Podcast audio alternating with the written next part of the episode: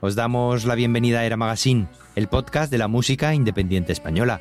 Estamos escuchando una de las canciones más bonitas que se han editado este año, Desidia, de Valdivia, incluida en su primer EP que lleva por título Cero. Siete canciones emotivas, desgarradoras, íntimas de slow pop y neofolk. Acordes y voz que de repente se adentran en ti y se transforman en partes de tu vida que creías olvidadas. Irene López, que así se llama, ha conseguido componer una delicada obra mínima que sin apenas artificios consigue su propósito, estremecerte mientras su música forma parte de tu propia banda sonora.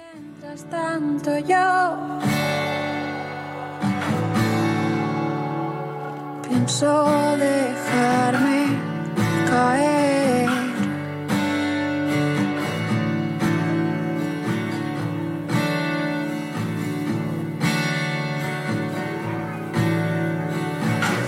Ves que me sale mal, siento parar el tiempo. Si ves que me sale mal, tú corre y vete lejos. Buscando el alma de esta sensación, flor en el pecho, sangra el palpito. ¿Dónde está el hecho y dónde encajo yo?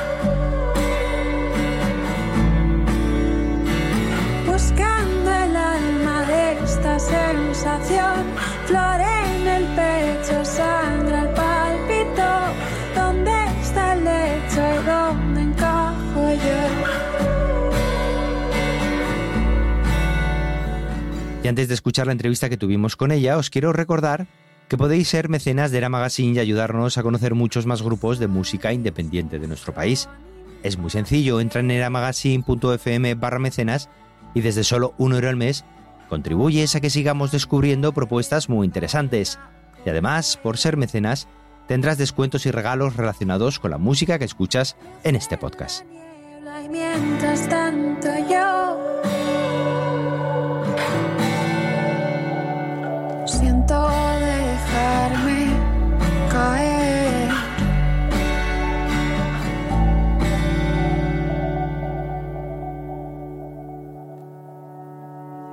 Que conmigo ya no habrá manera.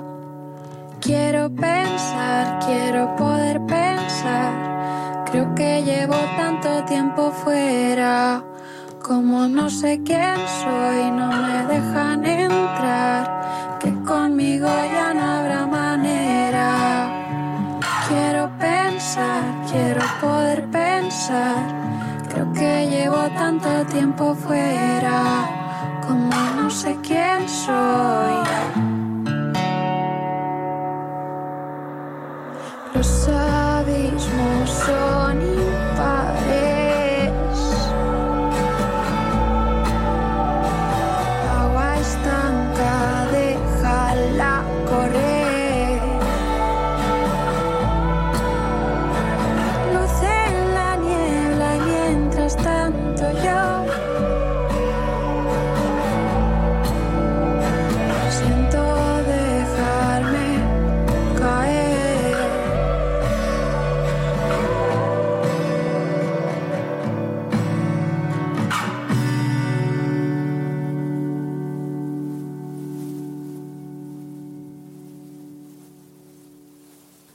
Irene, bienvenida al podcast de Era Magazine. Buenas, ¿qué tal? ¿Cómo estás? Pues muy bien, encantado de tenerte aquí con nosotros en el podcast para que nos cuentes tu historia musical, componente de otras bandas también, pues bueno, hasta llegar a este EP como Valdivia que hoy presentamos. Que te cuento un poquito así mi historia. Vale. Pues yo empecé como tocando hace tres años eh, bajo otro seudónimo que era Kaonashi Y yo cantaba canciones en inglés. Lo que pasa que, bueno, por motivos personales y por la facilidad de expresarme, pues decidí cantar, pasarme a cantar en español. Y pues empecé a dar conciertos en casas ocupas, lo típico, centros sociales y tal. Y la verdad es que vi que me gustaba, que me sentía cómoda. Y bueno, decidí hacer un par de covers el año pasado. Y realmente a raíz de eso ha sido cuando más me he dado a conocer a la gente. ¿Pero qué fue antes? Porque estás en la, en la, en la claridad, ¿no? Si no me... En la claridad, sí. ¿Y, sí, ¿y sí. qué fue antes? ¿La claridad? ¿Valdivia? ¿Todo a la vez? Pues fue, fue mucho antes Valdivia. O sea, la claridad nació como en septiembre del 2019 ujú. y Valdivia, pues, no sé, como en 2016. Pero Valdivia también ha estado siempre conmigo porque a mí siempre me ha gustado cantar y aunque no tuviese ese nombre, pues soy yo. Entonces siempre has decidido, en un principio, cuando te has dedicado a la música, ir tú sola. Lo de grupo ha sido una cosa posterior. A ver, yo a mí he de decir que siempre me habría gustado tener un grupo. O sea, mi intención era tener un grupo con batería, bajo, pero lo intenté muchas veces y no, pues mira, la gente o no quería o quedábamos para ensayar y luego no se volvía a ensayar. Entonces dije, mira, lo voy a hacer yo sola, así no tengo que depender de nadie y bueno, ya me buscaré las castañas cuando tenga que llevarlo al directo y eso. Así que pues fue un poco por eso. Mm, Fue, a ver, pues al final acabó siendo una decisión propia, pero a mí me habría gustado a lo mejor que las cosas fueran de otra manera, pero es decir que ahora me siento muy cómoda con cómo llevo el proyecto. ¿Y llaman a tu música slow pop o neofolk? No sé si estás de acuerdo. Pues mm, sí, o sea, no me parece mal. Mientras no lo llamen bedroom pop, que ya me parece que está un poco sobreexplotado. Realmente a mí, pues mm, no me importan mucho los géneros musicales, sino cómo me haga sentir la canción o el disco en sí. No intento clasificarlo. Bueno, pues que los oyentes se hagan su propia composición de lugar, escuchando las canciones. La primera del EP que has elegido para escuchar se llama Lejos. ¿Qué, qué me puedes Sí. contar de ella? Pues Lejos es una canción que tiene un montón de tiempo. Lejos, yo creo que la compuse en septiembre de 2018 y se quedó igual que, que la compuse. O sea, no cambié absolutamente nada. Yo normalmente soy bastante breve componiendo las canciones, o sea, o me salen de una o, o luego como se me atasquen es que mal. Entonces esa canción la compuse como en un día y se ha quedado igual. A ver, algún arreglo más sí que le he metido en la producción, pero la estructura es igual que, que cuando la compuse.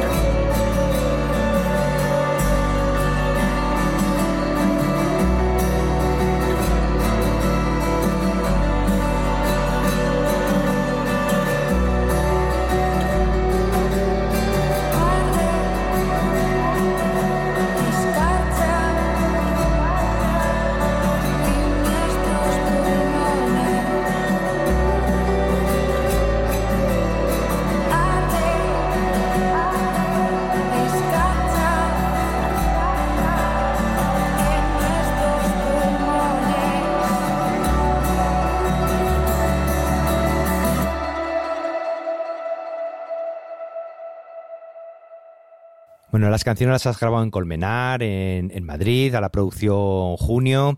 Cuéntame cómo ha sido Sí. todo el proceso y qué aportación, por ejemplo, ha tenido a tu, a tu sonido. Pues a ver, yo conocí a Junio, que son dos hermanos gemelos, pues por Instagram hace mucho tiempo, porque producían y tal, bueno, hace como tres años.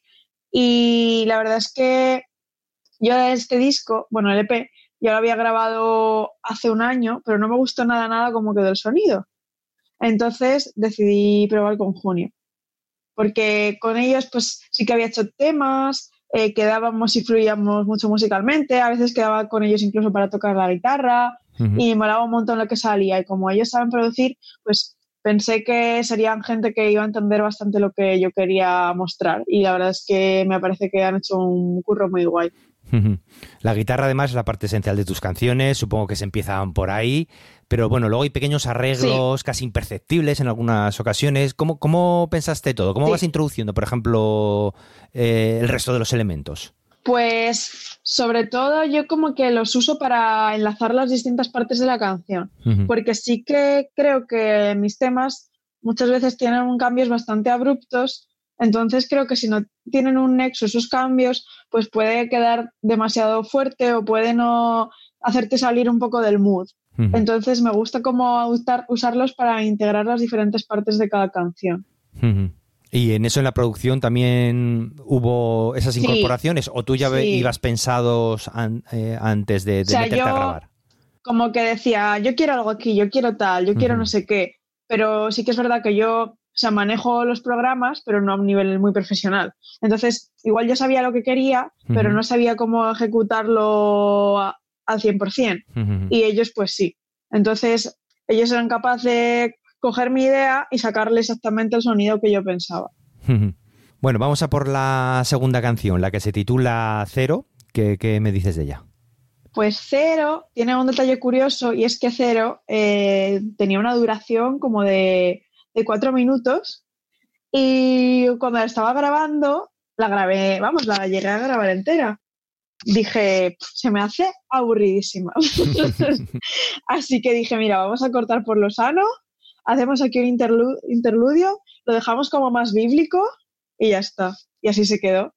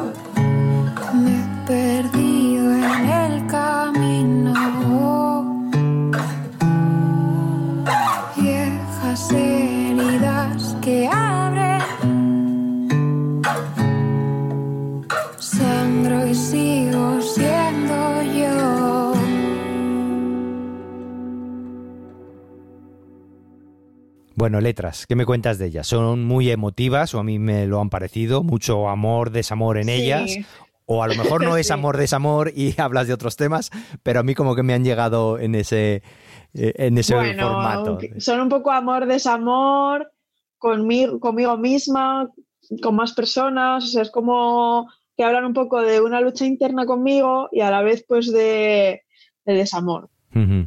Y intento como no ser muy, muy explícita porque me gusta la idea de que cada persona pues pueda pensar lo que, lo que quiera, o sea, como que no suscite algo concreto, sino que, no sé, según la mente pues pueda interpretar cosas distintas dejarlo un poco abierto, ¿sabes? Sí, sí, sí. E- Esa forma de dejarlas abiertas que tienes, además yo creo que llega muy bien, por lo menos a mí, al escucharlas, mm, te sugieren cosas propias, quiero decir, tu, tu canción, tus letras, te sugiere algo interno tuyo, ¿no? O a lo mejor recuerdas eh, Sí. algunas cosas que te han pasado en la vida, ¿no? Si, si, logra- si logras embuirte en la, en la canción, ¿no? Que a mí desde luego me ha pasado en, en- en tus canciones y, y está bien, está muy bien en, ese sentido, ¿no? Sí, luego es que tampoco me gusta como exponerme tanto. Que bueno, sí que considero que me he expuesto bastante, pero como que me parece que queda más estético también si lo digo así. Y que no me abro tan en canal. Bueno, supongo que también serás muy sentimental, ¿no? Sí. sí, sí. El mundo de las emociones juegan un papel muy importante en, Sí, en sí. tus canciones. Y además, ¿eres de las que te cuesta mucho cerrarlas? ¿Le das muchas vueltas? ¿O por el contrario eres de escritura fácil? Como antes nos decías con las canciones, si no te sale en la primera ya lo dejas. Pues yo soy de escritura fácil, o sea, normalmente eh, compongo la guitarra, luego saco la melodía y luego en base a la melodía busco como palabras que me encajen y me van surgiendo solas y al final pues eh, consigo que representen cosas que se identifican conmigo con historias que me han pasado. O sea, es como que yo prefiero que el- la línea melódica que yo creo se mantenga y que la letra mm, lo represente, pero, pero nunca cambiaría una letra melódica, o sea, una melodía porque me encajase una frase, ¿sabes? Prefiero cambiar la palabra, aunque sea más corta, signifique algo un poco distinto, pero no sé, como que me gusta dejar las líneas melódicas así. Además, tu voz también juega un papel muy importante en tu música. Supongo que eres consciente cuando se graba y cuando se compone, ¿no? Sí, sí, sí. No sé a qué te refieres del todo. Por ejemplo, en el tratamiento de los primeros planos. Está muy presente tu voz, Ajá. esa forma tan característica de cantar, es, es como muy peculiar, ¿no? Sí, sí, sí, sí, no sé. Eh, realmente, a ver, después, bueno, yo creo que es más importante, o sea, que está más presente la voz que la guitarra. O sea, bueno, a ver, están como igual de presentes, pero que sin la voz, pues, pues poca cosa. Sería un disco ambient, poco más. Bueno, vamos a por la tercera canción, la que se titula Lux. ¿Qué, qué me dices de ella? Pues Lux, eh, bueno, siempre te, o sea, te estoy dando detalles rollo súper técnicos porque realmente tampoco quiero hablar mucho de las letras, no sé si te has dado cuenta que me estoy escaqueando. Bueno, yo dejo al artista que hable de lo que quiera. Letras, música, a tu elección. Lux la terminé de componer el día de antes de grabarla, que fue pues en febrero de este año, porque Lux estaba hecha con, para una afinación y grabé la guitarra y no me sonaba bien y la voz no me sonaba bien y yo estaba rayadísima y estaba muy disgustada porque no terminaba de encajar. Entonces como que simplifiqué un poco la afinación para hacer unas vocales más sencillitas. Bueno, en realidad el estribillo lo, lo mantuve. Lo que cambié fueron como las estrofas de antes y después. Y al final, pues creo que fue un buen cambio porque la gente ahora me dice, joder, pues es que esa parte me encanta. Y yo, yo pensando, pues la hice el día de antes. Pero bueno, mira, no hay nada como tener un poco de prisa.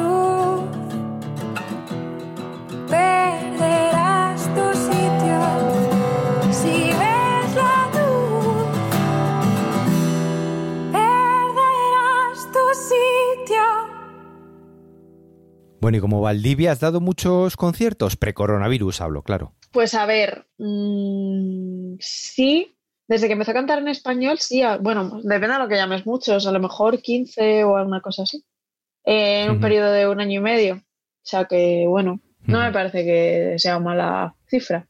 E ibas tú sola. Eh, sí, sí, sí, sí, siempre.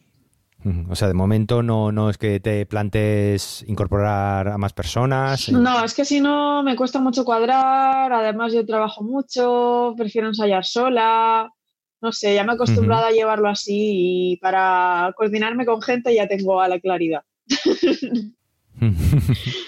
Eh, ¿Ibas solo con la guitarra o llevas algún tipo de elemento más? Eh, voy con la guitarra, pero voy con muchos pedales. Entonces, bueno, con los pedales Ujú. puedo hacer cositas. Y estoy planteándome meter ordenador y, bueno, para lanzar cosas. Ya veremos, ya veremos en qué se transforma todo esto.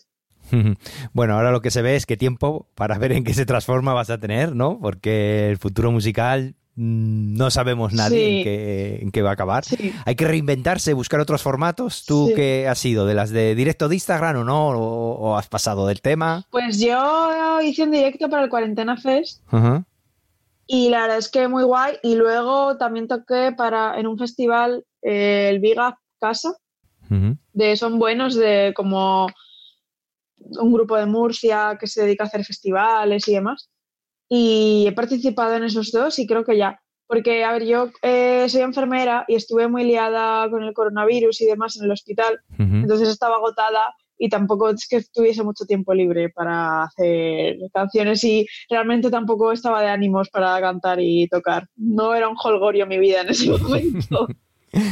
y ahora sí que es verdad que me han hecho propuestas, pero prefiero dedicarle el tiempo a trabajar el directo y Sí, y a ver en cuándo qué, puedo en qué empezar a acaba tocar. todo, ¿no? Quiero decir que no... exactamente.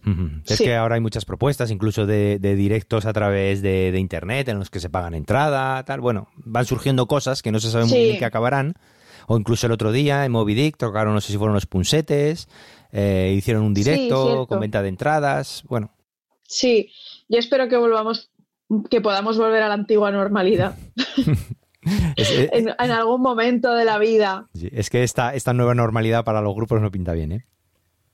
No, no. Además, mira, tú imagínate, no sé si sabes quién son Colectivo da Silva. Sí. Pues no sé qué van a hacer. Que se les quedan todos los escenarios enanos. Es que no pueden guardar la seguridad. Claro. Hmm. Tú por lo menos sí, la distancia la puedes guardar. yo ¿no? sí, sí, vamos, yo eso lo tengo hechísimo. Bueno, pues a ver en qué acaba todo esto porque está la Pues cosa sí. un poco complicada. Bueno, pues ya nos vamos a despedir con la última que has elegido, Sigilo. ¿Qué, qué me dices de ella? Pues Sigilo es una canción en la que participa mi amiga Begoña de Ordesa, que bueno, en Spotify he tenido problemas con la distribuidora, que esto de autoeditarse y hacerse las cosas uno mismo, pues es un rollo. Y nos ha publicado que también canta Ordesa, que son Bego y Tomás, pero bueno, canta Bego y yo pues puse Ordesa y ha salido mal. Y pues con Ordesa yo la verdad es que les debo mucho porque realmente yo era súper fan de ellos y a mí me inspiran un montón para hacer mis temas. Mucha gente dice que nos parecemos, no me extraña. y la verdad es que ellos fueron como... Ha sido gente que me ha ayudado un montón a dar conciertos, a, a montar cosas. Nos hemos ido juntos de, pues eso, a tocar fuera de Madrid. Gracias a ellos he tocado en Toledo, en Málaga. Entonces, bueno, son gente que aparte que son unas bellísimas personas, les aprecio un montón por todo lo que me han ayudado con mi música. Así que me hace mucha ilusión pues que también participen en, en el EP. Bueno, pues gracias Irene por haber estado en el podcast de Era Magazine. Lo que digo siempre, en las notas del programa dejaremos los enlaces pertinentes para que puedan seguir tu música, tus próximos conciertos cuando lleguen, que seguro que llegarán. Y nada, mucha suerte y nos Seguro. escuchamos en tu próximo disco. Perfecto, pues muchísimas gracias y nada, a ver, a ver qué tal va todo y cómo empieza el panorama y bueno, Seguro que todo se arregla. Venga, cruce- crucemos los dedos. seguro que sí, por una antigua normalidad. Es. Un saludo, gracias. Adiós, muchas gracias.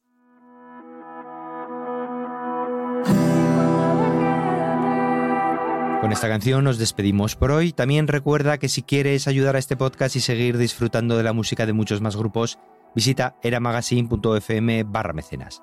Y desde un euro al mes ¿Contribuyes a que sigamos descubriendo más propuestas emergentes?